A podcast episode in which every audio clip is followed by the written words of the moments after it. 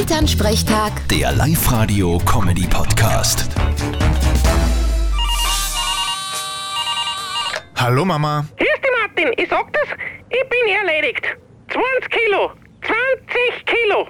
Was? Angenommen? Gestemmt? Nein, 20 Kilo Keks haben wir gebacken, Thomas und ich. Das war ganz schön anstrengend. Und wer soll das bitte essen? Ist doch mir wurscht.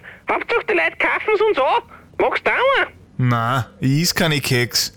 Aber vielleicht gibt's Arbeitskollegen, die auch haben wollen. Ja, sag's mir's halt. 30 Euro das Kilo, gell? Ist das nicht ein bisschen viel? Nein, das ist die Inflation, das passt schon. Die Energiekosten beim Keksbacken hättest du aber auch ganz einfach senken können. Aha, und wir?